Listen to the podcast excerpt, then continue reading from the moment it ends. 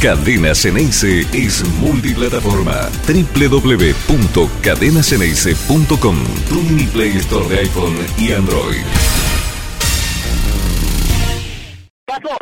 Ojo. Está en el área. Es posible penal. Quiero ver dónde le pega. Quiero ver el posible penal. Dale atrás. Punto de contacto. Punto de contacto. Dale atrás. Punto de contacto. Ese punto de contacto. Ese. Dale. Velocidad normal ahora. Sí. Sí. qué? De número 3, qué? Penal de número 3. Conf- ¿Por qué? Confirmo- confirmado número 3. ¿Por qué número 3? Número 3. Número 3. Confirmado número 3. Bien. ¿Cómo anda? Muy buen día para todos. ¿Les resulta cara conocida? ¿Lo tienen de algún lado? ¿Lo tenían de algún lado? Anoche algunos hinchas de Boca seguramente eh, les habrá venido a la memoria este episodio del año 2019. Sí, fue el mismo árbitro brasileño que minutos, largos minutos después de esa acción, cuando ocurrió, estamos hablando de octubre, noviembre de 2019, yo realmente no me acuerdo mucho ya, pero por esas fechas cobró penal para River, un penal que termina definiendo la serie mediante el VAR. El VAR lo llamó un buen rato después, el juego había continuado. Es el mismo. Klaus, así se llama, ¿no? Klaus, el brasileño que ayer le cobra una, una infracción, mano penal a Tagliafico, el defensor de la selección argentina, que a mí me cuesta ver. A mí me cuesta ver. ¿Cómo, cómo hicieron todos los integrantes del VAR y el árbitro mismo dentro del campo de juego para ver una mano semi-fantasma? No lo sé. Pero bueno, evidentemente le buscan la vuelta. Y cuando quieren encontrar algo, claramente lo encuentran. ¿No es cierto? Y me parece que ahí está la conclusión. Cuando quieren buscar algo, cuando quieren encontrar algo, cuando le dan la vuelta a la rosca, a la rosca, y tarde o temprano termina siendo juego, ¿no? ¿Y en qué juego nos meteremos? ¿Cuál va a ser el fútbol que se viene? Díganme, cuéntenos. Ya lo venimos teniendo como una especie de prueba, no tan piloto, porque, a ver, está metido en los campeonatos más importantes del fútbol del mundo. Y nosotros ya lo tenemos como experiencia muy cercana eh, en las Copas Libertadores, en las que ha jugado Boca. Y que ustedes me dirán si me equivoco, ¿eh? pónganlo acá en los comentarios si, si me falla la memoria. Cada vez que se utilizó el VAR, no fue justamente en beneficio de alguna acción para Boca, sino de perjuicio grande, importante. Pero no hablemos de los ámbitos que no tienen que ver con el fútbol local. ¿Por qué? Porque ahora vamos a tener que seguramente cada día en los que hablemos de fútbol, y acá es un programa en el que hablamos de fútbol y de Boca en particular, que empezar a hacer comentarios respecto de esta irrupción, implementación o intromisión Mira, me gusta mucho más ese último término, intromisión. ¿Por qué? Porque es algo que se entromete dentro del juego que todos teníamos ya manchado, conocido. Para mí es una intromisión esto del bar. Y en el literal sentido de la palabra, a partir de mañana, jueves, con el partido de Colón de Santa Fe, ahora me voy a fijar quién es el rival de Colón, no lo tengo muy en claro, pero sé que es en la cancha de Colón de Santa Fe, se va a utilizar por primera vez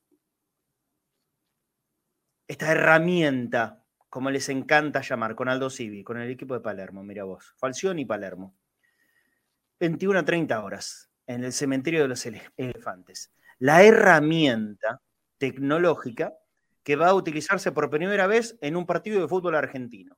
Yo les voy a pedir a mis compañeros del control que busquemos quiénes van a ser los encargados del arbitraje dentro de la cancha para el partido de Boca, quiénes serán los que estarán al mando y a cargo del VAR. Cuando Boca a las nueve y media de la noche, pero del día sábado, enfrente a Arsenal de Sarandí. Por si alguno no lo sabe. Y esto va más allá de los nombres. Yo me pregunto, y muy seriamente, esta intromisión del VAR, ¿Nos va a cambiar definitivamente la forma que tenemos de entender el juego? Ahí está. Para los que no están viendo a través de YouTube, lo que lo escuchan por la radio, el árbitro principal para Boca Arsenal va a ser Silvio Truco. Después, si quieren, comentamos los antecedentes de cada uno de ellos. Asistente número uno, Pablo González. Número dos, Adrián del Barba. El cuarto árbitro será Nazareno Araza. El que va a comandar el VAR en, el partido de la bombonera, que no va a estar en la bombonera, así que tranquilos, ¿eh? el VAR no va a estar en la bombonera. Van a estar todos en un centro que tengo entendido que es allí en, en Ezeiza, donde está eh, ese complejo enorme y muy lindo de la AFA. Y el AVAR, ahora voy a preguntar exactamente qué es el AVAR, estará a cargo de Ezequiel Brailovsky.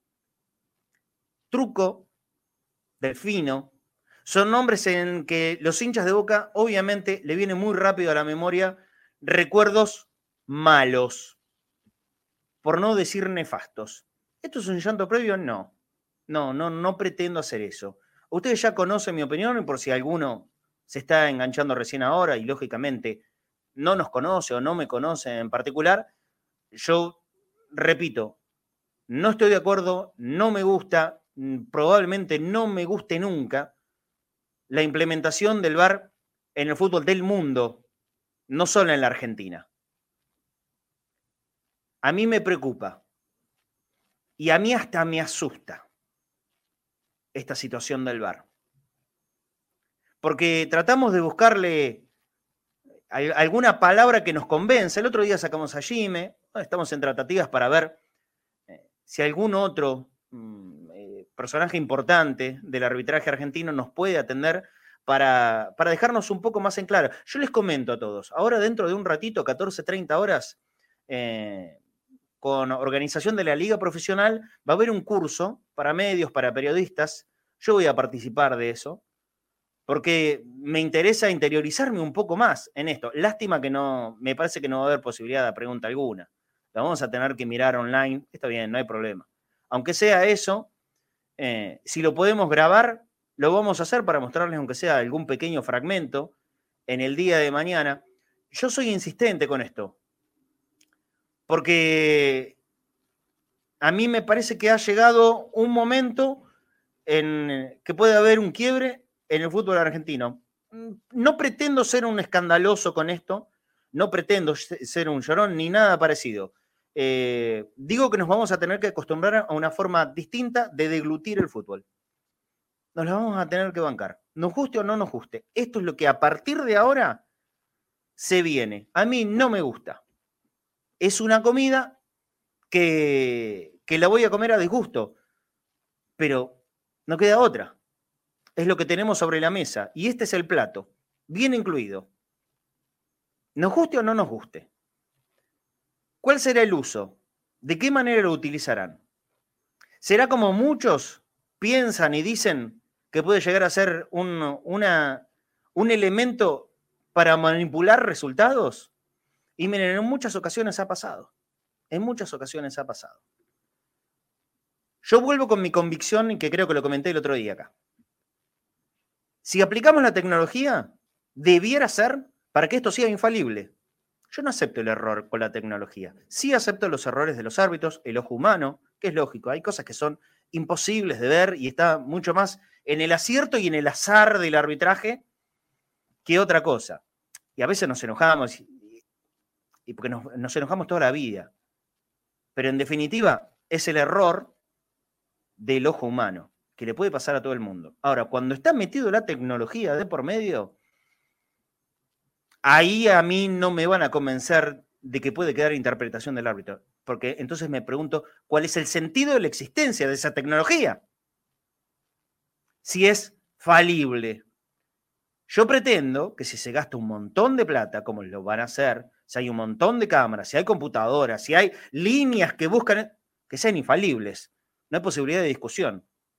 Y a mí, por ejemplo, en el hecho más reciente, que es el penal que ayer le cobraron a favor de Ecuador, a mí me dejan un montón de dudas. A mí no me da una certeza absoluta la cámara, ni de adelante, ni de atrás, ni del costado, ni de arriba, ni de abajo. A mí no me quedó ninguna certeza, como tampoco me había quedado ninguna certeza con esa situación que vimos al inicio del programa. Ese penal que le cobraron a River que definió una serie de Copa Libertadores. No estoy tratando de hacer un llanto retrospectivo tampoco, ¿eh? No se trata de eso. Se trata de tratar de entender, estoy buscándole en serio, créanme, la vuelta para poder comprender cuál es el beneficio para el fútbol de meter el VAR en el juego. Yo no le encuentro ninguno. Ellos, lo que lo pusieron y los que lo implementan, ¿estamos seguros de que están convencidos de esto? A mí me deja muchísimas dudas. Yo creo que ni siquiera ellos están seguros. Pero, como es algo que les vino de arriba, bueno, lo tenemos que utilizar. ¿No estarán rompiendo el fútbol? Me lo pregunto. Hola, Cris Infanzón, ¿cómo estás? Buen día para vos. También Fafi. Hola, Marce, ¿cómo te va? ¿Cómo va? Hola, Fafi. Eh, aquí estábamos aprovechando el solcito, uno de los últimos solcitos, el primero, los primeros de otoño por ahí. Eh, qué lindo día, ¿eh? qué lindo día. Sí, hermoso, hermoso día. Ideal. Y, y bueno, sí, yo opino casi todo igual que vos. Lo único que no opino igual que vos es que para mí sigo, sigo diciendo fue penal ayer, esta gráfico amplía y pega la mano, pero después yo creo que el VAR es un robo legitimizado, que lo manejan a antojo, porque así como te digo que fue penal, te digo que ayer tendrían que haber expulsado al ecuatoriano que le metió el planchazo a McAllister y no lo revisaron ni lo llamaron. Eh, así que eso es eh, mucho más parecido. Eso es mucho más parecido al elefante que a la hormiga, ¿no?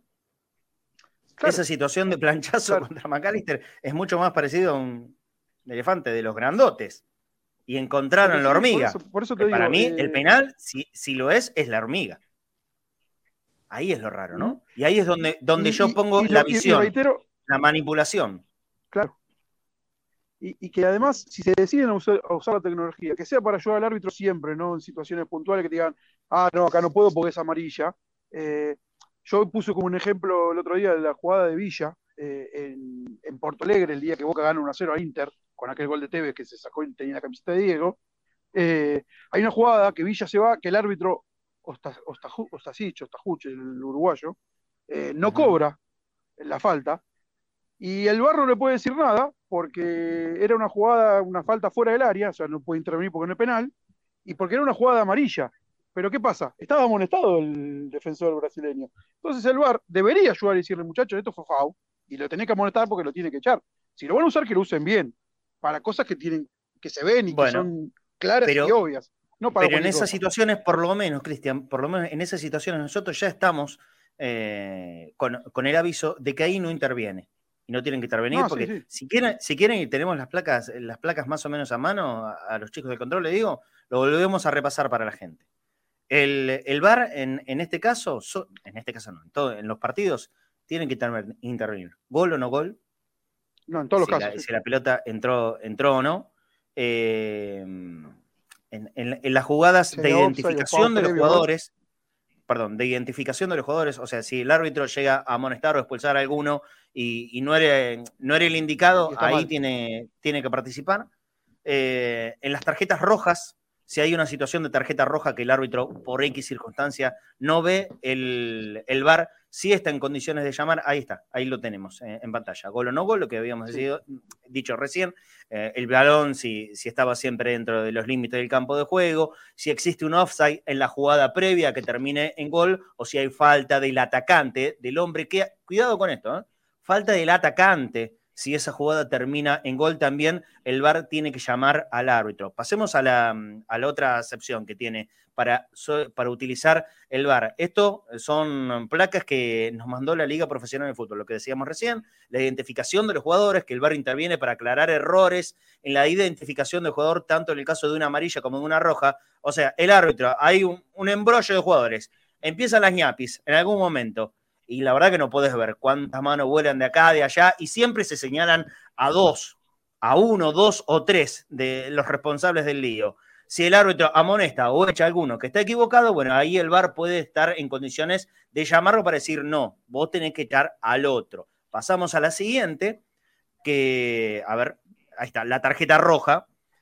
Ahí está, no en amarilla, ¿eh? en tarjetas rojas. No, no, Por eso digo, más allá que estemos de acuerdo o no, eh, aclaremos en solamente la situación en la que puede participar el VAR.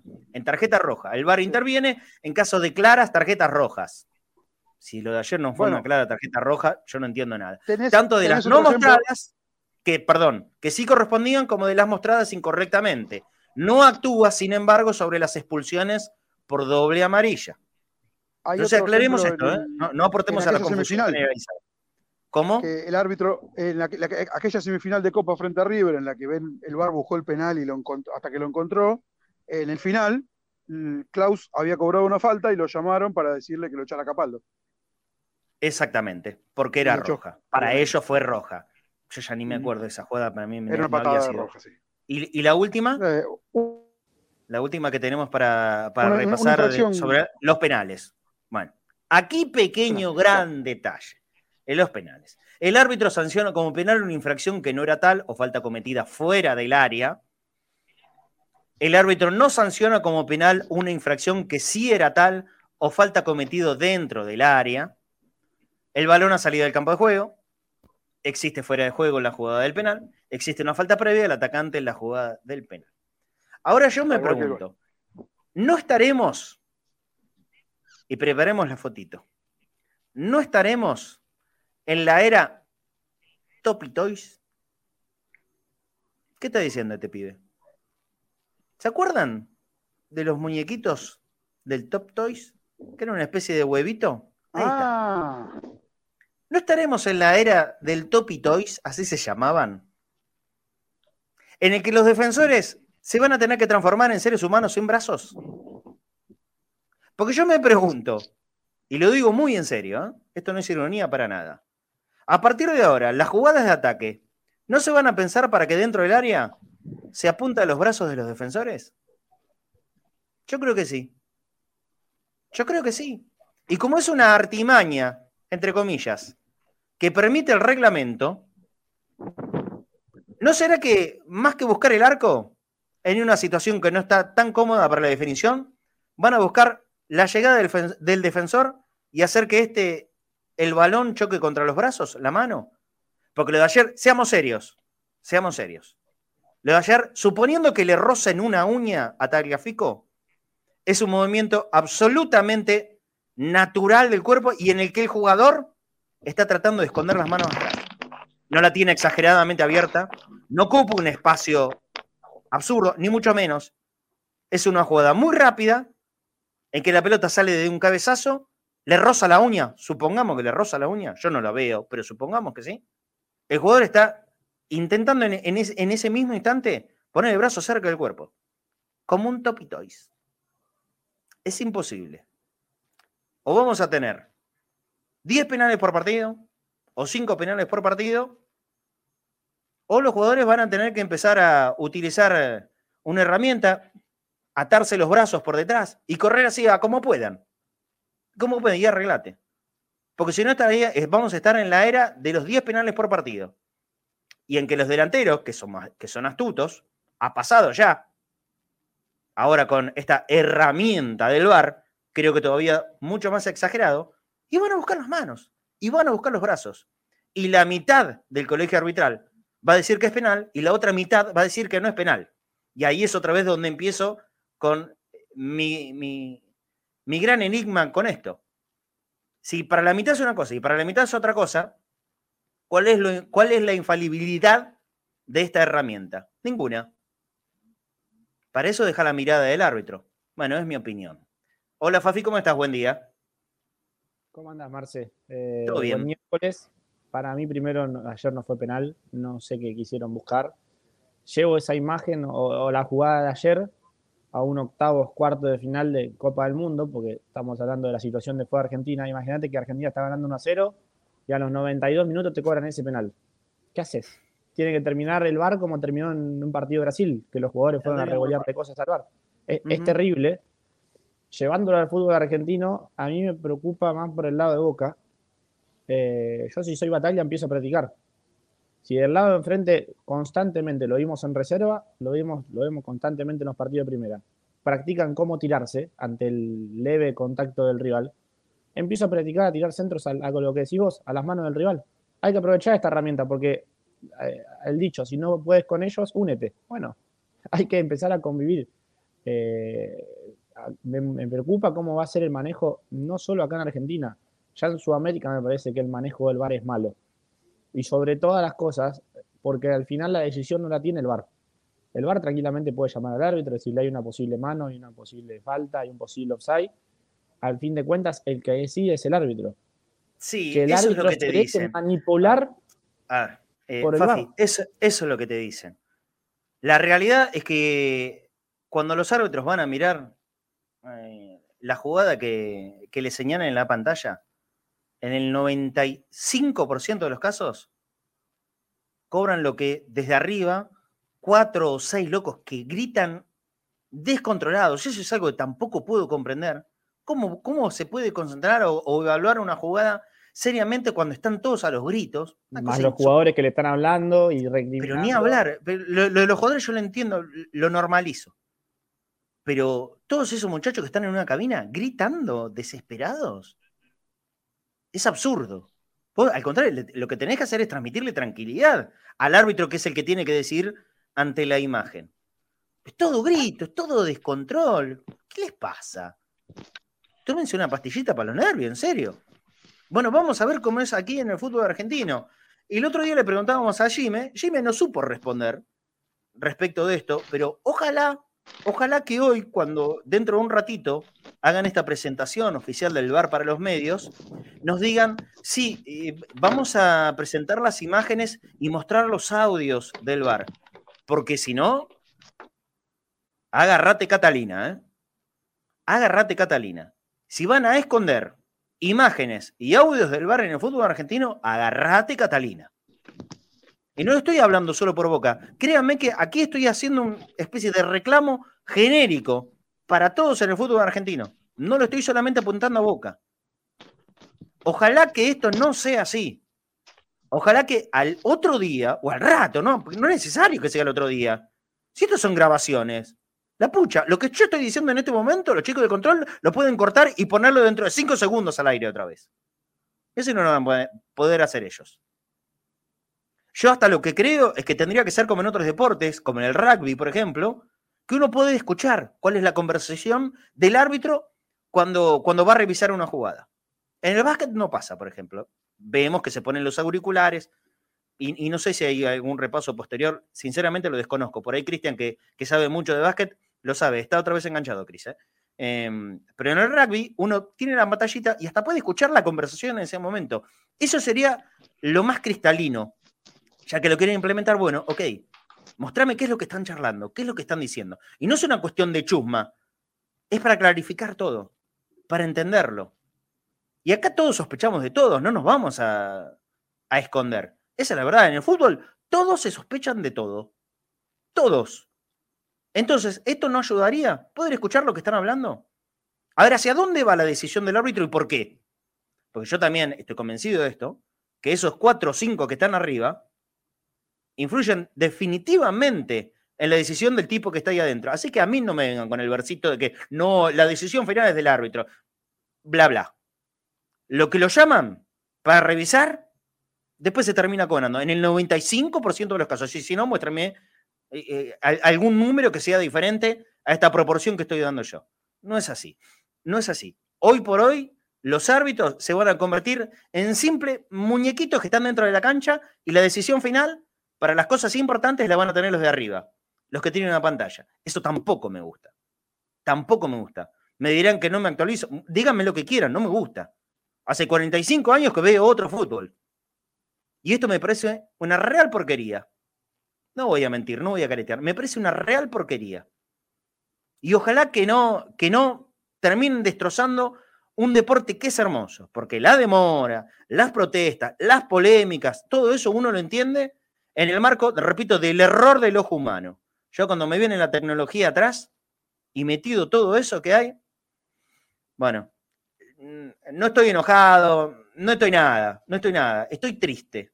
Estoy triste, me molesta, me, me parece que vamos a entrar en, en una era que no le aporta absolutamente nada bueno al fútbol. Si quisieran hacerle un favor, para mí lo están perjudicando gravemente. Tengo una frase desde hace mucho tiempo. El VAR multiplica, multiplica las injusticias. Lejos está de dejarlas de lado. Multiplica las injusticias. Esto es, una, es un pensamiento mío desde hace muchísimo tiempo. ¿Está Cris otra vez? ¿O, vo- o volvió a cortarse la conexión? Me parece que no está. Así empezamos a hablar de. Problema Estoy con. Ahí está. Con audio. Estoy con problema de conexión, no sé si me escuchas bien. Sí, estás con un delay fuerte, Cristian. ¿eh? Trata, trata de, salir y, volver a ingresar. A ver, eh, salgo y vuelvo a entrar. La pucha, lo que yo estoy diciendo en este momento, los chicos de control lo pueden cortar y ponerlo dentro de cinco segundos al aire otra vez. ¿Viste? Qué tan fácil que era. ¿Se dan cuenta? ¿Mm? Y nosotros tenemos, la tecnología Streamiame está buenísima, pero ellos tienen una tecnología muy superior. Muy superior podrían hacerlo. Si tuvieran ganas, podrían hacerlo. Si tienen ganas de dejar las cosas bien en claro, lo podrían hacer. Media hora hablando del bar, eh, pero eh, es un tema que a mí, a mí me preocupa. Ahora voy a hacer el curso, ¿eh? les prometo que mañana, va el curso, voy a mirar las explicaciones, la, presentación que, que, que van a hacer desde la liga profesional sobre la herramienta. Mañana les voy a comentar. Seguro que no me va a convencer, ¿eh? Segurísimo. Eh, Fafi, empecemos a hablar de las novedades de Boca. Eh, semanas tranquilas, pero el equipo ya se tiene que ir preparando para la maratón que se inicia a partir del día 2 de abril. Ya dijimos ayer, nueve partidos, una cosa tremenda en la que habrá que, bancarse. Novedades del entrenamiento de hoy. Vamos compartiendo información con Cris también, por, por, supuesto. Bueno, eh, táctico, primer táctico de la semana, en el que Batalla empieza a diagramar el equipo no solo para el sábado, sino también para el martes, sabiendo que tiene, obviamente, a Izquierdo lesionado, a Rojo y a Villa, el equipo titular, suspendidos. Eh, en el táctico de esta mañana para dos equipos. En el primero para Rossi, Weigan, que va a ser titular el sábado y que vuelve a jugar después de cinco meses y nueve días. Recordamos aquella luxación de hombro en cancha de Vélez, justamente para ese rival, así que vuelve a ser titular el Chelo. Figali Rojo, sabiendo que Rojo ya está bien del dolor y la molestia en la zona lumbar, y que a Zambrano va a estar llegando hoy a la tarde a, la Argentina y que automáticamente le van a hacer estudios. Nos dicen desde Perú que no es nada, que está bien, pero el cuerpo médico de Boca quiere descartar que tenga una molestia o algo. para que justamente el martes en Cali. ¿Cuáles son los resultados del estudio? No, viene malísimo la conexión. ¿eh? Cristian. Ah, es un golpe nada más. No, es un golpe nada más. Es un golpe nada más. Ok, perfecto. No tiene ninguna lesión. Perfecto. Continuamos, Fafi. Va a jugar el martes que viene. Bien, Sandes en el lateral por izquierda, doble 5. Hoy probó con Rolón y al lado de él, otra de las novedades, Alan Varela, que también va a ser titular el día sábado, que vuelve a jugar en la primera de Boca luego de, llamémoslo castigo o reto que sufrió el juvenil de Boca. Para mí, igual, esto que haya jugado Rolón no indica que va a ser el titular el sábado. Hay una chance de que sea Campuzano el que acompañe a, a Varela en la mitad de la cancha.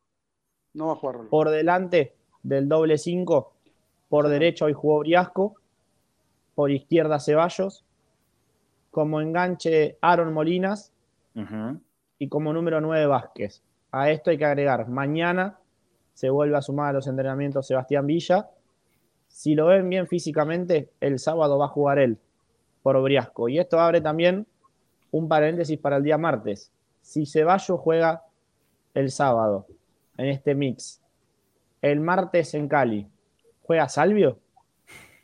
Vos te acordarás, Cristian, que ayer cerramos el programa y yo te, pregunté insistentemente, ¿Ceballos o Salvio? ¿Ceballos o Salvio? ¿Y vos qué crees que va a pasar ahora teniéndolo con, perspectiva de titular a, Changuito Ceballos contra Arsenal? Por lo que hablé hoy, eh, un par de cosas para agregar de lo que contaba recién Fafi.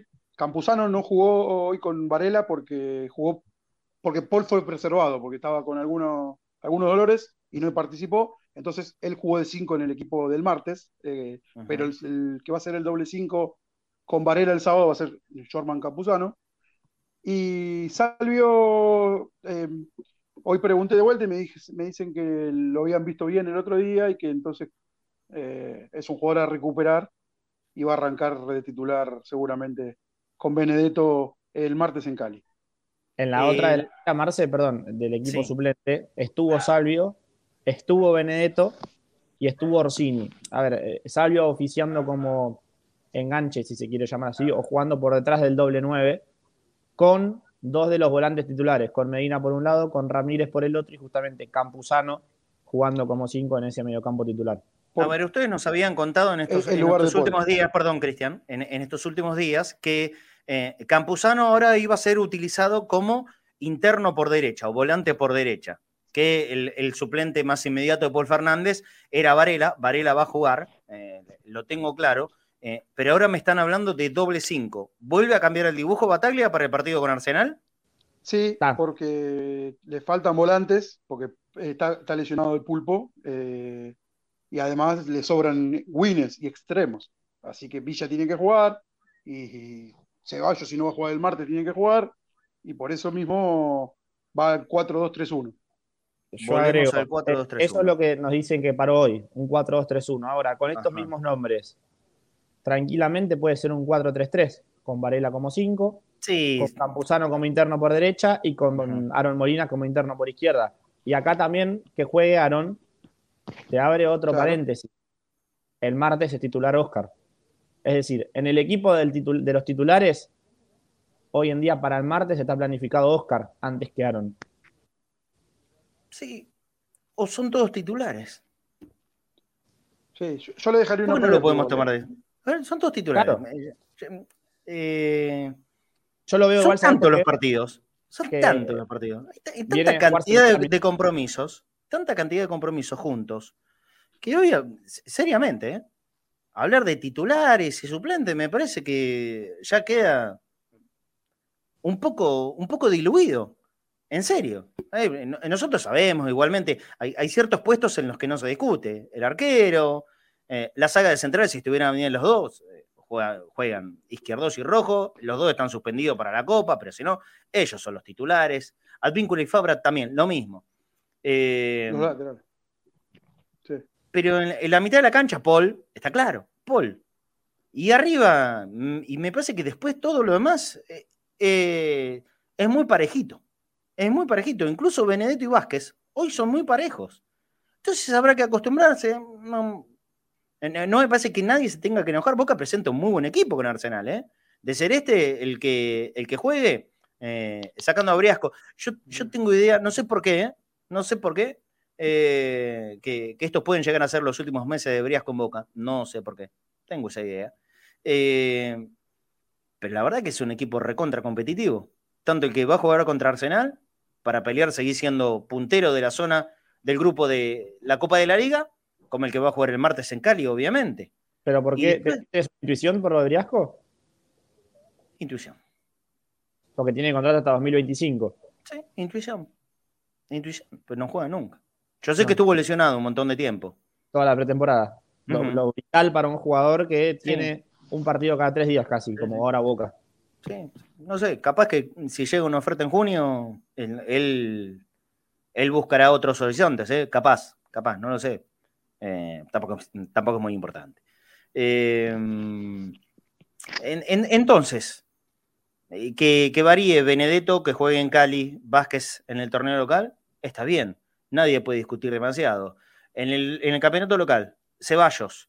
Y en la Copa Libertadores, bueno, en este caso Salvio, vamos a ver, si Salvio recupera el nivel, nadie lo va a discutir. El tema es que Salvio venía flojito. Igual no está nada definido, ¿eh?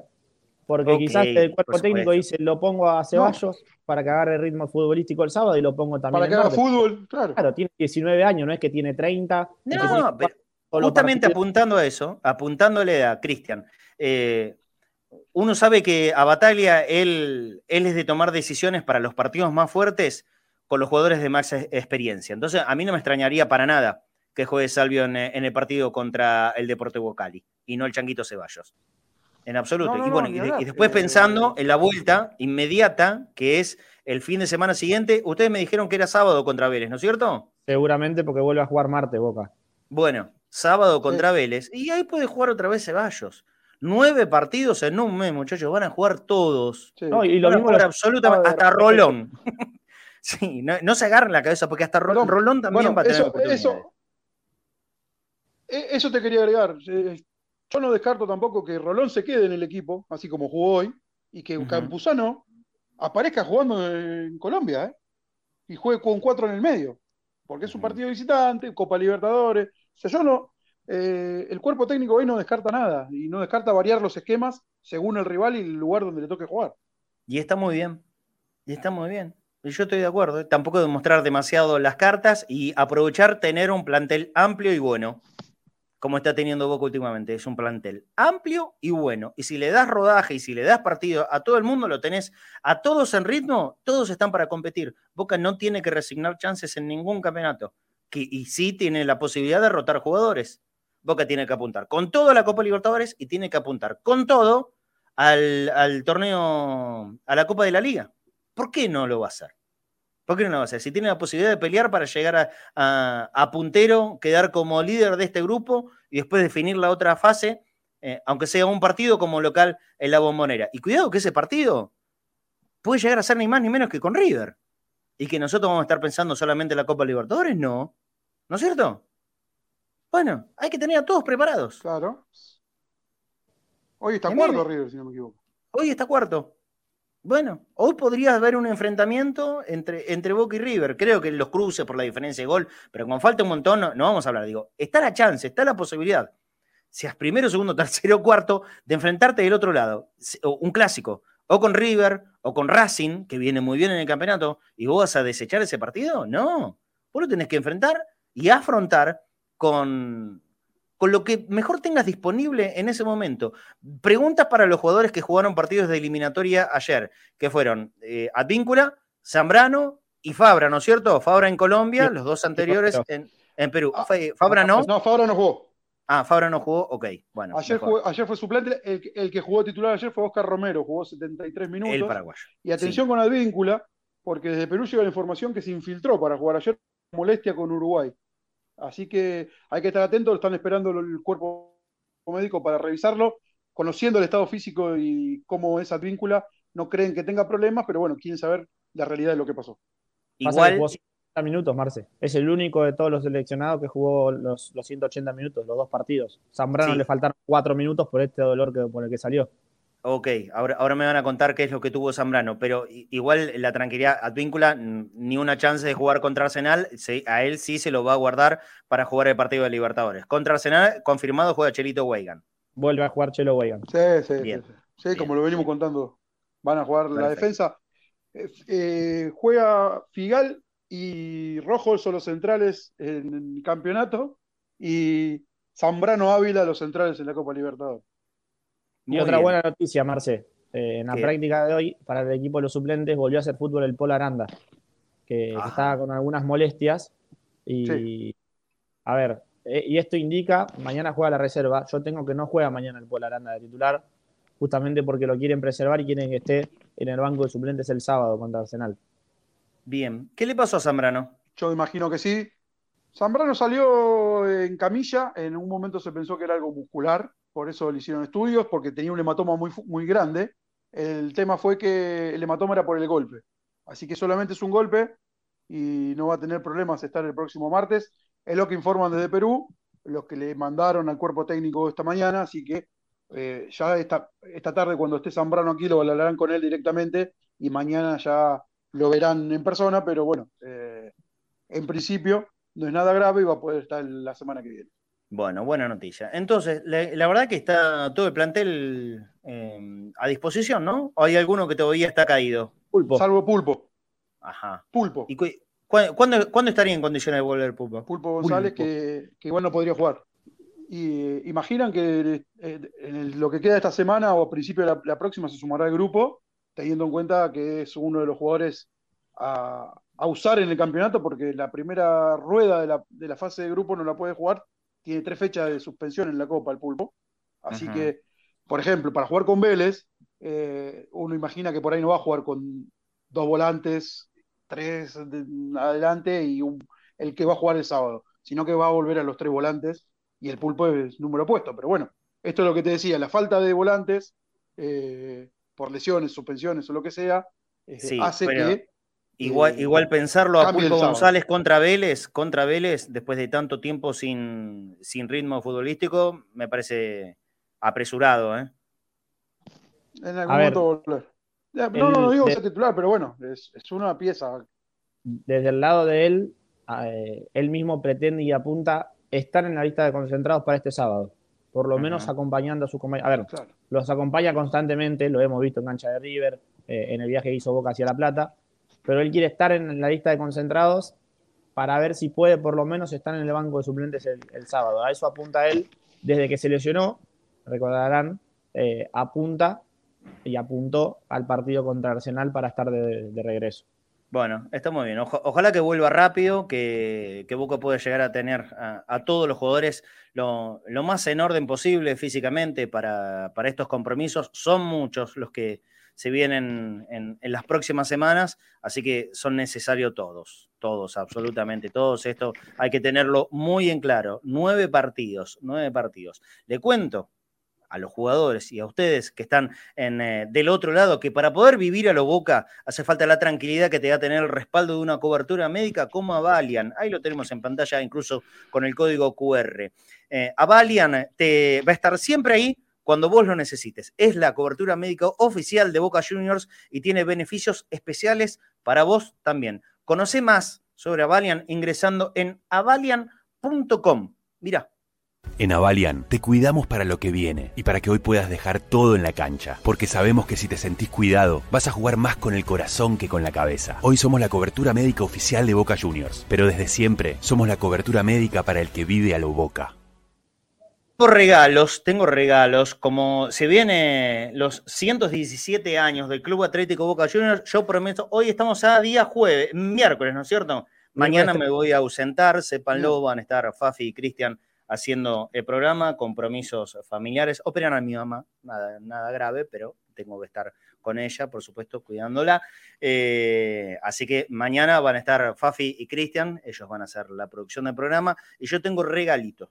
Aprovechando los 117 años de nuestro club, el viernes, el viernes se va a ir, pero vamos a hacer algo, nos quedan 15 minutos para el programa, pidiendo lo que el otro día había pedido, que sea alguien verdaderamente interesado en la historia de Boca, pero que, le guste leer, por supuesto, tengo los cuatro tomos de 100 años de multitud del doctor Horacio Rosati. Tomo número uno, el periodo amateur, del cincuentenario a la crisis. El, esto es el número tres. El número dos, ¿dónde está? Aquí, del inicio del profesionalismo al cincuentenario.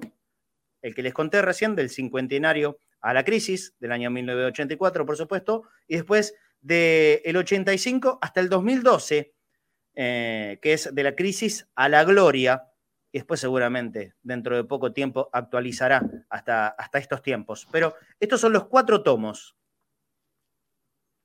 con la condición, dos condiciones. Que el que lo gane, mande, mande mensaje a la niña oyentes, ya vamos, ¿eh? 11 26 81 89 80. 11 26 81 89 80. Que sea alguien interesado por la historia de Boca. Yo entiendo que todos son hinchas de Boca los que miran el programa, o la inmensa mayoría, pero no a todos les copa demasiado leer. Este, son tiempos en lo, que cuesta, no hay tiempo. Eh, algunos les da fiaca. Es buenísimo. Yo lo recontra recomiendo. Pero el que se lo lleve, que sea alguien que, disfrute de la lectura. Son cuatro libros muy interesantes de leer eh, donde cuenta, pero a pie juntilla, la historia de Boca y no solo de nuestro club, sino en un contexto eh, de la historia argentina. Está muy bueno. Los, los libros del doctor Horacio Rosati. 11 26 81 89 80. Manden mensaje ahí, digan nombre, apellido, si están en el chat de YouTube. Y la otra condición, también importante, es lo van a tener que pasar a retirar. O sea, si estás en el interior o estás en el exterior, no hay ningún problema, pero vas a tener que mandar a alguien para que lo pueda retirar, ¿sí? Porque los envíos realmente son complicados. Si estás en el exterior o estás en el interior y tenés algún conocido, amigo, pariente, lo que sea, aquí en la ciudad de Buenos Aires, te comunicas con ellos y decís, ¿puedes ir a buscar el libro? Ah, bueno, y yo mismo los voy a entregar. 11 26 81 89 80. Los chicos me van a mandar, me van a reenviar el mensaje. Quien los quiera, manden mensaje ahora y el viernes los regalo. ¿Estamos? El viernes, que es el día previo a la fiesta de. Ya me llegó un mensaje. Ya me llegó un mensaje. A ver. Lo leo, ¿eh?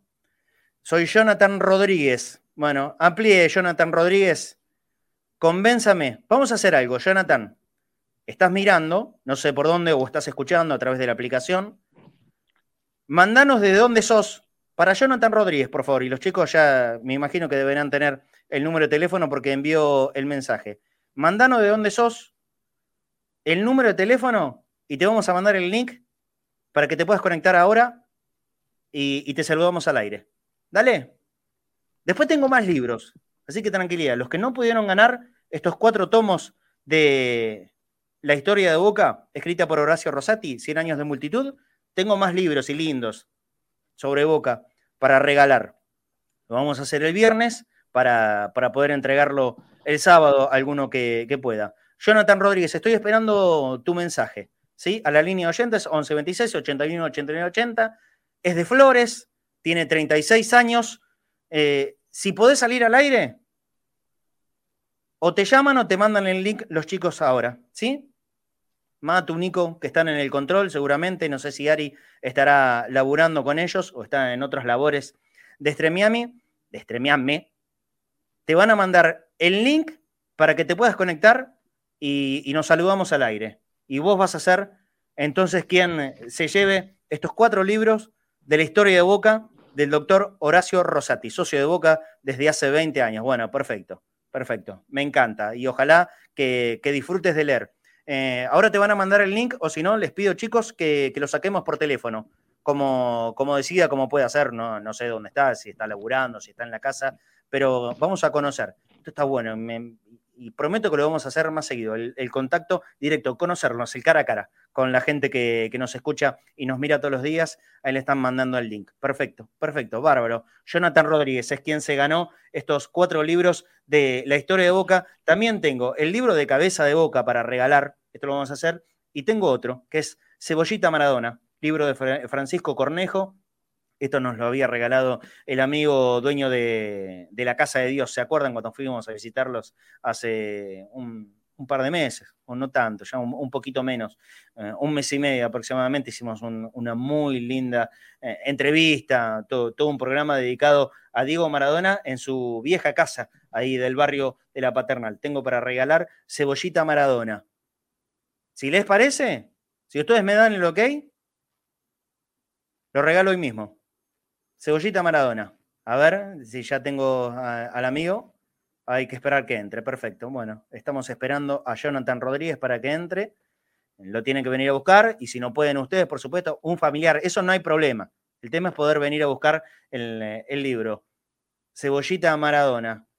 La historia de Diego Maradona en sus primeros años de la juventud cuando era un niño y ya la rompía toda. Ese equipo impresionante. Y por supuesto, hablando un poquitito más de la historia. Está Jonathan Rodríguez conectado y lo vamos a saludar. Hola, Jonathan. ¿Cómo estás? Felicitaciones, te ganaste los libros del doctor Horacio Rosati. ¿Dónde te encontramos en este momento? Eh, estoy trabajando, hago home office, estoy trabajando en casa, los escucho mientras trabajo todos los mediodías. Qué eh, los, los conocí gracias a los chicos de, la previa Ceneice, a Gonza Morales. Sí, señor, un eh, abrazo a Gonzalito. participé algunas veces en el programa de ellos, de, la previa cuando recién empezaron, eh, allá lejos de hace uno o dos años, no me acuerdo hace cuánto empezaron. Así que me dijo, escucha, enojado con los, con los programas de, de otros canales, me dijeron, escuchar gente de Boca que habla de Boca y, los, empecé, los empecé a escuchar ustedes. Bárbaro, Jonathan. Eh, prometeme que vas a leer los libros, te vas a empapar bien sobre la historia de Boca. ¿Sos asiduo lector? ¿Te gusta leer? Sí, sí, sí, sí, me gusta mucho la, lectura deportiva. Tengo, tengo varios libros de, varios periodistas, de, en sus principios los libros de Fabri, que los dejé. Leí uno y me di cuenta que, que pateaba mucho para el lado de los primos, hablaba muy bien de los primos en sus libros, entonces dice, este dice ser de Platense, pero me da la sospecha de que, de que es hincha de los primos. De los primos hablaba todo bien, los campeonatos que ganaba River eran súper espectacular, y después te decía, no, Boca ganó el campeonato de tal año. Dije, no. Sí, bueno. Este señor no lo voy a leer más, dije. A mí, no me gusta hablar mal de, de ningún colega ni nada, pero él mismo. No, obviamente. Hace, un par de días, ¿no? Hace un par de días la blanqueó y está bien que la blanquee, que odia Boca. Sí, ya todos lo sabíamos, la verdad que no. no, había necesidad que lo, que lo aclare. Sí, ya sabíamos que odias a Boca. Y bueno, está bien. Esto es como, ¿vieron que todos los periodistas son hinchas de Albois? Si, si, si, si Albois, yo, yo le recomiendo al equipo de Floresta lo siguiente, que haga una conscripción de socio entre los periodistas. Si todos los que dicen que son de Albois, son de Albois de verdad, que empiezan a pagar la cuota, se salvan, ¿eh? Van a primera en un año en un año, porque pueden contratar el, mejor equipo del fútbol argentino. Si todos los periodistas que dicen ser de Albois son realmente y aportan con la cuota social, se salvan. Qué de caretaje, qué, qué cohete, ¿no? Qué cohete. Pero bueno. Igual entiendo ¿eh? que algunos no, no lo quieran decir. Yo me parece que eso es una decisión muy respetable. Eh, el tema es que después eh, son los que, los que te señalan o señalan a periodistas partidarios como que no fuéramos periodistas. Y yo quiero decir que yo soy tan periodista como ellos. Yo soy tan periodista como ellos. La diferencia es que no tengo necesidad de mentir ni ocultar mis sentimientos. Que ellos lo hagan por X circunstancia, porque la cancha por ahí la pasan mal o creen. Igualmente, todos saben todo. Todos saben todo. Ya me parece que hay una, una manera muy antigua de entender el periodismo deportivo ya es muy antigua. Ya todos saben absolutamente todos eh, de, qué cuadro es cada uno. Es una tontería. ¿eh? que yo sea Boca no me impide analizar el fútbol. No me impide, por ejemplo, ver eh, ciertas cosas que pueda tener que elogiarle a otros equipos, a River inclusive. No me impide, yo no, por lo menos yo no soy así. Y si yo tengo que, criticar a Boca, lo hago severamente. Por eso, me parece que ese es un modo muy anticuado del fútbol argentino, pero si ellos no lo dicen, yo lo respeto. Sépanlo que la gente ya lo sabe. Todos. De todos. Y, no le pifian casi ninguno. Eh, pero bueno, Jonathan, estos cuatro libros son tuyos. Después vamos a comunicarnos por, privado y te voy a decir cómo, cómo, lo pasás a buscar. O como sos de cerquita, capaz que te, lo puedo alcanzar y todo. No, no hay ningún problema con eso. Así que ojalá que lo disfrutes y que, ahora que se vienen los 117 años de nuestro club, te enteres bien, bien, ¿eh? desde los inicios, bien inicios y de antes de que surja nuestro club hasta casi la modernidad sobre la historia de nuestro equipo. Te mando un abrazo grande y gracias por, por participar. Un abrazo grande y muchas gracias, muchas gracias a ustedes y gracias por el programa que hacen para todos los hinchas de Boca todos los días. Abrazo grande. Jonathan Rodríguez, 36 años de Flores y se llevó los cuatro libros del doctor Horacio Rosati. Ya vamos a seguir sorteando, así que tranquilos que, vamos a, a, estar regalando más libros. Tengo este, Cebollita Maradona. ¿Lo quiere alguien? ¿Será hoy? Si no, lo, pueden entregar mañana. ¿eh? los muchachos, cuando yo no estoy, Fafi y Cristian, lo pueden hacer ustedes el sorteo. Y para el viernes tengo el, libro de cabeza de boca, que es un librazo. Un librazo. Está buenísimo. y, tengo uno sin abrir, ¿eh? justamente pensado en regalarle al público que nos mira todos los días aquí. Eh, yo hago regalos de literatura no regalo otra, no, regalo pelotas, no regalo carteras, bote, regalo literatura. Me parece que está bueno. ¿No? ¿Mm? Hay, que aprender y acostumbrarse a leer. Eh, se nos va yendo el programa, muchachos. esa, esa costumbre, ¿no? Sí. Ojalá, ojalá. Bueno, pero también hay que incentivarlos, ¿no? Eh. Hay que incentivarlos, Cris. Hay que hacerlo. Hay que hacerlo. por, ahí en los temas que mi Hija lee, mi, hija, mi hija lee, por suerte. la mayoría no. todos los años vamos a la Feria del Libro. Y es, un, es un paseo buenísimo. Es un paseo buenísimo. Ojalá que este año, ya que no hay pandemia, o que no hay pandemia, que estamos más aliviados de, la pandemia, puede, puedan volver a hacer. A mí, también me encanta ir a la feria del libro. Eh, pero también depende de nosotros, los más grandes, a incentivarlos. Lee sobre algo. ¿Qué te interesa? ¿Qué es lo que te gusta? Y algo hay. ¿Te gusta la tecnología? Hay libros de tecnología. ¿Te gustan las redes? Hay libros sobre redes. Lee, no importa, lean, lean, lean, lean mucho. Hace bien, te cultiva, te entretiene, hace bien. Créanme, no estoy mintiendo.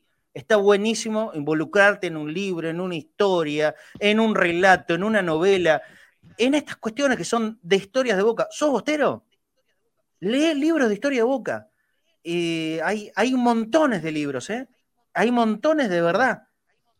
Y ahí, listo, lo importante es leer. No tenés que leer a Borges necesariamente, o Cortázar, o una novela Romeo y Julieta. No, léela con Dorito si es necesario. sigue existiendo Condorito, dicho sea de paso, no sé. Eh, no sé, Paturuzú, yo, leía, yo leía Condorito, Patu, eh, Condorito, Paturuzú, Isidoro, Anteojito. Isidoro Cañones. Bichiken, eh, y por supuesto el gráfico. Yo aprendí a leer con el, gráfico, Obviamente. yo, no, no, no se crean que leía literatura. No, no, ni a palos, ¿eh? Ni a palos. Me, me, me, me, peleaba porque no, me levantaba a la mañana para ir a la escuela los martes y no me dejaban agarrar el gráfico que venía con el diario también, que lo traía el diario, para llevármelo a la escuela. Tenía que esperar a las 12 que volvía para poder leer. Bueno, yo estaba todos los lunes a las 7 de la tarde, pobre Fafi, de, de, de qué hablan estos dos viejos chotos, ¿no? Claro. yo, eh, todos los lunes a las 7 de la tarde. En provincia no llegaba, en provincia llegaba a los Claro, claro, pero en capital y yo vivía en una zona muy céntrica, eh, bueno, claro. cerquita de donde vivo ahora, a los lunes a las 7 de la tarde yo estaba así, así, esperando que llegue la, la pila del, del reparto de, del gráfico. Y si alguna vez no estaba, yo sabía que el kiosquero, un amigo, eh, a mí me lo guardaba. Y si venía alguna tirada que, por ejemplo, tapa de boca, que se podía vender muy rápido, o de la selección, con Maradón en la portada, yo sabía que mi revista estaba. Si llegaba a las 9 de la noche, mi revista estaba porque la tenía, la tenía guardada. Y, y el gráfico, y la solo fútbol, y la super fútbol. Bueno, eso es lectura también, ¿eh? Por eso, lean, lean, lean, que está buenísimo. Que de, pero claro, de lo que sea, lean que está bueno. No, no, no, no es una, una, cuestión que, que haya pasado de moda. Tengo una colección yo, eh, no solo de, de gráficos. Mi, mi, abuelo sí. eh, tiene la colección de gráficos de las primeras. Es más, eh, para Buenísimo. el centenario sacaron un, un, tomo, así, cuatro o cinco sí. tomos así, de toda historia de Boca con páginas. Uh -huh. Los tengo todos. me acuerdo que me compraba, bueno, acá en zona sur el popular, cada vez que salía una tapa de boca o el diario lee, o sea que cual sea el diario, tengo todo un cajón lleno con libros de boca desde 1940 hasta la época dorada de boca 2007 tranquilamente tengo un montón de tapas de diario y de, libros eh, especiales de, de, Boca Campeón. Perdón, Angélica Aguirre dice más falda, las 10 tengo. Las 10 ah, Mafalda. Vale. Olvídate. Lo amaba leer Mafalda y creo que las leí 150 veces cada una. Las tengo todavía. Tengo todo apilado ahí arriba. Eh, es, estas cosas que siempre provocan en las parejas, eh, es, es, todo ese bulto. O vos, bueno, por ahora quedamos los dos, por ahora. Eh, pero las Mafaldas están ahí bien guardadas. Todos los gráficos con tapa de boca están guardados. Bueno, yo, yo, me deshice de más de 500 revistas en gráfico. ¿Por año? Sí por año, o sea, llegaba el último, el de diciembre del 90, todos a encuadernar. Al otro bueno. año se iba juntando y cuando llegaba diciembre los encuadernaba. Y así lo tenía por año, todos encuadernados. Claro. Y bueno, eh, con las mudanzas y todo, en un momento lo tuve, no, lo tuve que regalar. Antes que tirarlo, preferí regalarlos. Vos sabés que en un sector del Departamento de Cultura de Boca, creo que eh, particularmente en el, en el espacio que le corresponde a historia, está, si no todos, la inmensísima mayoría de las ediciones del gráfico. Desde la primera hasta la última. ¿eh? Seguramente por ahí los, los, primeros tomos del gráfico no lo tengan, pero tienen eh, de la década del 40, del 50, el 60, 70, 80, 90, hasta los 2000 y hasta que, bueno, desapareció. Eh, lamentablemente. Ya en los últimos años no, no era lo mismo la revista. Pero yo la disfrutaba muchísimo lo disfrutaba mucho. Y no. yo siempre cuento lo mismo. Yo aprendí a leer con el gráfico. ¿eh? Yo aprendí a leer de verdad con el gráfico y aprendí a hablar con Víctor Hugo. no me comparo, ni en pedo. Eh, Víctor Hugo es el número uno, el más grande de todos. Yo no, soy un alfeñique, no soy nada. Eh, pero por eso digo, no, no, necesariamente tiene que ser la lectura, eh, por ahí inducida desde la obligación de estudiar algo, de estudiar libros para el colegio. Eso es un emboli, lo recontraentiendo. Eh, por eso, pero que eso no te lleve a pensar de que leer siempre es aburrido, no, porque si encontrás lo que te gusta, ahí, ahí es tu lugar. Y sea el tema cual sea, ¿eh? no, no necesariamente tiene que ser boca, el deporte, lo que te guste a vos. ¿Te gusta el cómic? Lee cómic, man. Lo que sea. Está buenísimo que no. lean. Está buenísimo que lean. Les va a enseñar, Yo les va a servir. Pero sí, pero sí, le, le, les va a enseñar eh, no solo a, a, escribir y a expresarse mejor, es muy importante entender que el, el, poder expresarse, el poder saber hablar bien, fluido, tiene mucho que ver con cómo te relacionas en la vida con las personas. Si sos cortito de palabras y te va a costar relacionarte. Te va a costar. Entonces, hay, eh, un montón de beneficios ocultos, que no solo se trata del disfrutar de, leer un libro y nada más. Un ejemplo que yo le a mi hija chiquita cuando la incentivé a que leyera, es que mi abuela es una de las personas, era una de las personas en las que menos falta y se cortó. La ortografía le, conocí, dice que se equivocaron. Terminó séptimo grado. Mira. Pero que leyó toda su vida. La biblioteca de ella la tengo yo. todos sus libros los tengo yo. Pero leyó toda su vida. Ese es otro tremendo beneficio, tremendo beneficio. Yo también, la verdad, no, soy un tipo que tenga falta de ortografía, no, no las tengo. Y, y, no porque me sepa las reglas ortográficas, porque no me sé una. Leí, leí, evidentemente, me entró en la cabeza. Lo aprendí, no tengo falta de ortografía, creo que puntúa bastante bien, eso seguramente, si, si trabajara en algún momento en alguna redacción, alguien me haría alguna corrección, pero no le pife demasiado ni en las comas, ni en los puntos y coma, ni el punto seguido, ni el punto... No le pife demasiado. Y esto tiene que ver con haber leído. Y repito, leía revistas, algún libro, esporádicamente en aquel momento, obviamente porque también en el colegio, algunos me hicieron leer, en la, en la escuela de periodismo, en el curso de periodismo, también he leído alguno de Truman Capote, pero eso sí me embolaba. Eso, lo que era obligado nunca me gustó demasiado. Por eso digo, disfrutad de la lectura. Nos fuimos a hablar de cualquier tema, ¿eh? perdón, pero yo ya, no me quiero encerrar solamente en hablar de, tema de fútbol y de boca. Hagamos ah. un programa, hagamos distendido. Sí, dale, dale, Fafi. Hablando de esto, no sé si, a ver, eh, tiene que ver o no. Estoy en las redes, me salta. Eh, saquemos el tema político, ¿eh? porque esto es algo, lo, hemos charlado la, semana pasada. De Clarín, www.clarín.com barra cartas, una iniciativa de Clarín, a 40 años de la guerra de Malvinas, recibí en tu email las cartas que soldados argentinas enviaron a sus familias. Vi una propaganda. Palabras escritas en las trincheras. Clarín enviará por mail a los lectores registrados y a los que hagan para participar de esta experiencia la transcripción de 15 cartas que soldados y oficiales argentinos escribieron desde las islas. Ocho de sus autores perdieron la vida en los combates, otros siete sobrevivieron, pertenecieron al ejército, la marina y la fuerza aérea. Sí, sí, eh, estará buenísimo. A partir del 2 de abril, justamente. En, el, sábado 2 de abril. Para ese día, eh, les prometemos a los oyentes de Conectados al Mediodía y a los de Cadena Excelencia en general, por supuesto, vamos a tener un contenido muy especial. No, al mediodía no muy emotivo. El 2 de abril no estamos al mediodía. Pero vamos, a estar. Pero vamos a estar. Ah, vamos a estar al mediodía. Ah, Vamos a estar. No probablemente no en vivo, porque vamos a estar eh, guardándonos para la transmisión de la tarde, pero vamos a, presentarle a la gente desde aquí, desde el canal de YouTube, un, contenido muy especial y que obviamente evoca al tema de ese día, que es el 2 de abril, eh, y un homenaje a nuestros soldados, nuestros héroes de Malvinas. Vamos a tener una linda entrevista mañana, no, mañana no, perdón, pasado mañana, viernes, en la bombonera hay, hay un acto muy lindo en el que, cual se le van a entregar los carnets de socio socios honorarios, porque son varios, socios honorarios a los socios de Boca, excombatientes de Malvinas. Y vamos a estar. Vamos a tener alguna, alguna presencia con alguna camarita, vamos a estar ahí. No sé bien a qué, hora es, es, a la tarde, después vamos a averiguar bien, pero para el sábado eh, prometo que vamos a presentar una linda nota con un ex combatiente de Malvinas.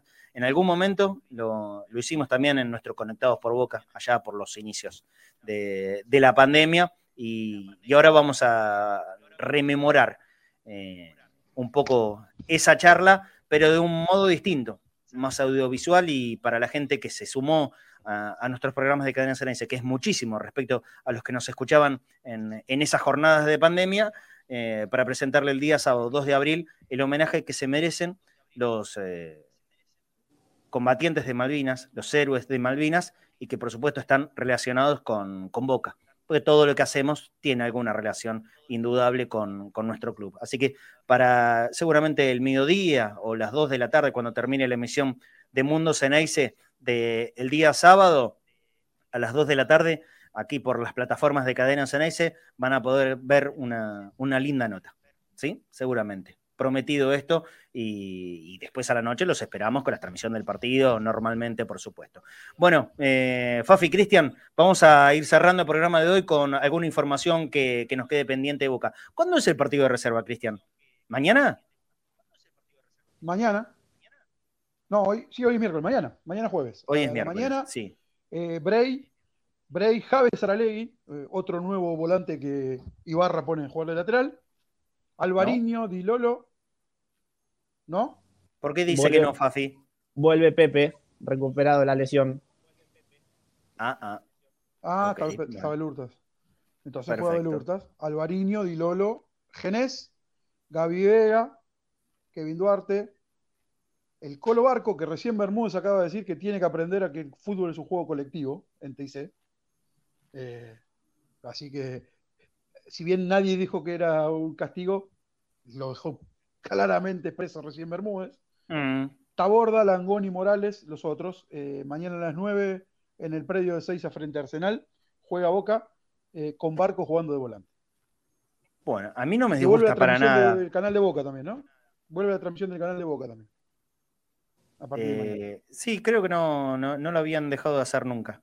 Eh, pero siguen siendo relatos de, la transmisión oficial.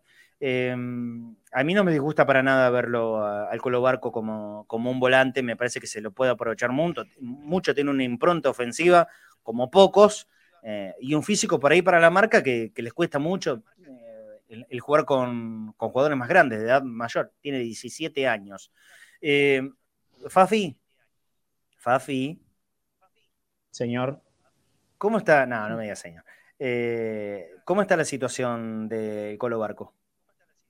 Mucho mejor con respecto a, lo último. Seguramente mañana podremos recabar más, información, pero comparado a lo que fue el empate 0 a 0 entre Boca y River, mucho mejor. Perfecto. Vos sabés por qué te lo pregunto. Sí, sí. Por eso yo también te digo que mucho mejor. Bueno, ¿Podemos contarle a la gente un poquitito no, el disgusto que había? Había un disgusto. Sí, de, Barco eh, y su representante con, la gente de Boca, porque entendían que, no lo estaban utilizando. Recordemos que había ido tres veces, si no me equivoco, Chris, al banco y no había entrado ni siquiera un minuto. Eh, y este enojo empezó a hacer que, su representante ponga la vista en, quizás en algún equipo europeo o sudamericano para que Valentín continúe su carrera allí, pese a que tiene contrato hasta diciembre del año que viene. Y, esto que acaba de decir Cristian, el, patrón Bermúdez, em, ¿no hará que se enoje otra vez? No me parece si se fue. la verdad no, no veo la necesidad de esta declaración. No, yo tampoco, pero bueno, recordamos lo que contamos el otro día, que Bataglia se reunió con el negro Ibarra y pidió que tuviera más actividad. Así que al verse mm, tenido en cuenta de vuelta y todo, por ahí mm, no, no hace que se enojen de vuelta, pero bueno. No, está perfecto. Yo creo que también. La, declaración es, innecesaria, eh, como también la otra, porque ya estuve viendo, estuve viendo en redes que se, se agarran siempre de lo que les sirve, los que quieren pegar. Bermudo dijo que después de los partidos le, hablan con Bataglia y le dicen qué le gustó, qué no le gustó, los cambios. Entonces, otra vez volvieron así que le arman el equipo y bla. No, bueno, eso es una pavada. hay declaraciones que son mejor hacer. No, bueno, está, ok. Eh, pero eso es una pavada. Eh, ahí, ahí, ya corre en la interpretación mala leche de que quien la quiera hacer. Eh, que el Consejo de Fútbol hable de fútbol y del partido con el técnico es lo más normal del mundo y es lo que debe pasar. Debe pasar eso. A mí eso no me escandaliza para nada. Me preocuparía si no pasa. Mira lo que te digo. Me preocuparía si no pasa. Porque ellos tienen todo el derecho a hacerlo. Ahora, la declaración mm, haciendo referencia a Barco, me parece que no aporta. Me parece que aporta barullo. Lío. Y esa sí la veo necesaria. ¿eh? Esa la veo necesaria. Por ahí hay, no hay que puntualizar. ¿Vieron cuando los técnicos de inferiores siempre son muy reacios en dar un nombre, le preguntamos siempre lo mismo a nosotros, a ver, ¿quién, es el jugador que apunta bien para llegar? Y ellos no dan nombres. Es muy difícil que un técnico de inferiores te diga, este pibe juega, por ahí te lo dicen en off, pero jamás en on. Eh, este tipo de declaración de, Bermúdez respecto de Barco me parece que no aporta nada. No aporta nada, yo no estoy de acuerdo. No estoy de acuerdo. Más allá de que ellos por ahí lo eh, piensen y hasta tengan razón, ¿eh? yo no, me voy a meter en, en, eso porque hasta es probable que tengan razón. Está ok no lo expongas públicamente porque le abrís la puerta a quienes se quieren meter en el quilombo. Y yo estoy seguro que esto que acabas de contar, Cristian, yo no, estaba mirando la tele, esto que acabas de contar va a ser para que se disparen montones de comentarios. Se van a disparar montones de comentarios y decenas de especulaciones. Eh, bueno, bueno, está bien que hable el patrón. ¿eh? Yo, eh, no, reniego que hable, que hable Bermúdez con los medios. Está bien, listo. Que hable, está bien. Hay que ser cuidadosos. No puntualicemos porque cuando puntualizamos puede haber gente que no le caiga bien. Y más en, en un jugador que con Fafi sabemos que están sensibles las cosas. No, no, no va a dar detalle Fafi porque prometió que no podía dar y, yo lo voy a respetar. Pero sabemos que están sensibles las cosas. No aporta, patrón. No aporta. Sí, sí. Yo, yo estoy interiorizado y, de hecho vimos cómo se fue. Eh, tus compañeros todavía estaban saludando vestidos de jugador y ella se había bañado y se fue con el padre eh, enseguida del predio de River. Eh, así que está perfecto. No, no, no ahondar más en eso. Em, atención a una información. Dos, en realidad, con temas. Dale, ya nos vamos, ¿eh? ¿eh? Se comunicaron con Salvio. Se comunicaron con Salvio y le dijeron que estuviera tranquilo, que el contrato se va a firmar y se va a arreglar como lo habían hablado todo en forma oral. Ah, lo van a volcar el papel y que se lo va a hacer. Eh, y la otra, en Boca están esperando que el representante de Agustín Almendra traiga la oferta de Santos que dice tener por venta, porque están convencidos, y no sé si no es que tienen la información, de que Almendra el año que viene no va a renovar el contrato con Boca. Entonces, mm. ya las ventas la, la, empiezan a ver con muy buenos ojos. Pero, eh, esto, la, venta, ¿dónde sería? porque se habla mucho de Racing. Inclusive hoy, hoy escuché que Almendra había empezado a seguir a, a, Racing en la cuenta de plata, Sí. No hay problema. Eh, ¿De qué plata hablamos? El dice tener una oferta de Santos. 5 millones por el 50%. Eh, yo imagino que no menos de, claro, 4, 4 y medio para poder empezar a hablar. Eh, si, si, es así, Boca lo vende. por eso te digo que igual están tienen tiempo todavía, porque si no me equivoco es diciembre del año que viene el contrato que vence, ¿no? Eh, Agustín. Pero están convencidos que Agustín Almendra no lo va a renovar. Y en esta situación que está hoy, está definitivamente muy complicado que piensen en, una renovación de, contrato. Bueno, perfecto. Eh, no escuché lo que dijo, no lo escuché, ni lo vi, ni, ni miré. No sé exactamente qué es lo que dijo Bermúdez. Si son exactamente como las palabras como las que contó Cristian, Habló de Salvio, justamente haciendo referencia a mí no me, a, mí, no me cierra, ¿eh? Hablando Habló de, También dijo que la situación con Bataglia no es irreversible, algo que venís marcando vos hace varias semanas acá, dejando la puerta abierta a una conversación. Yo entiendo que va a ser en junio.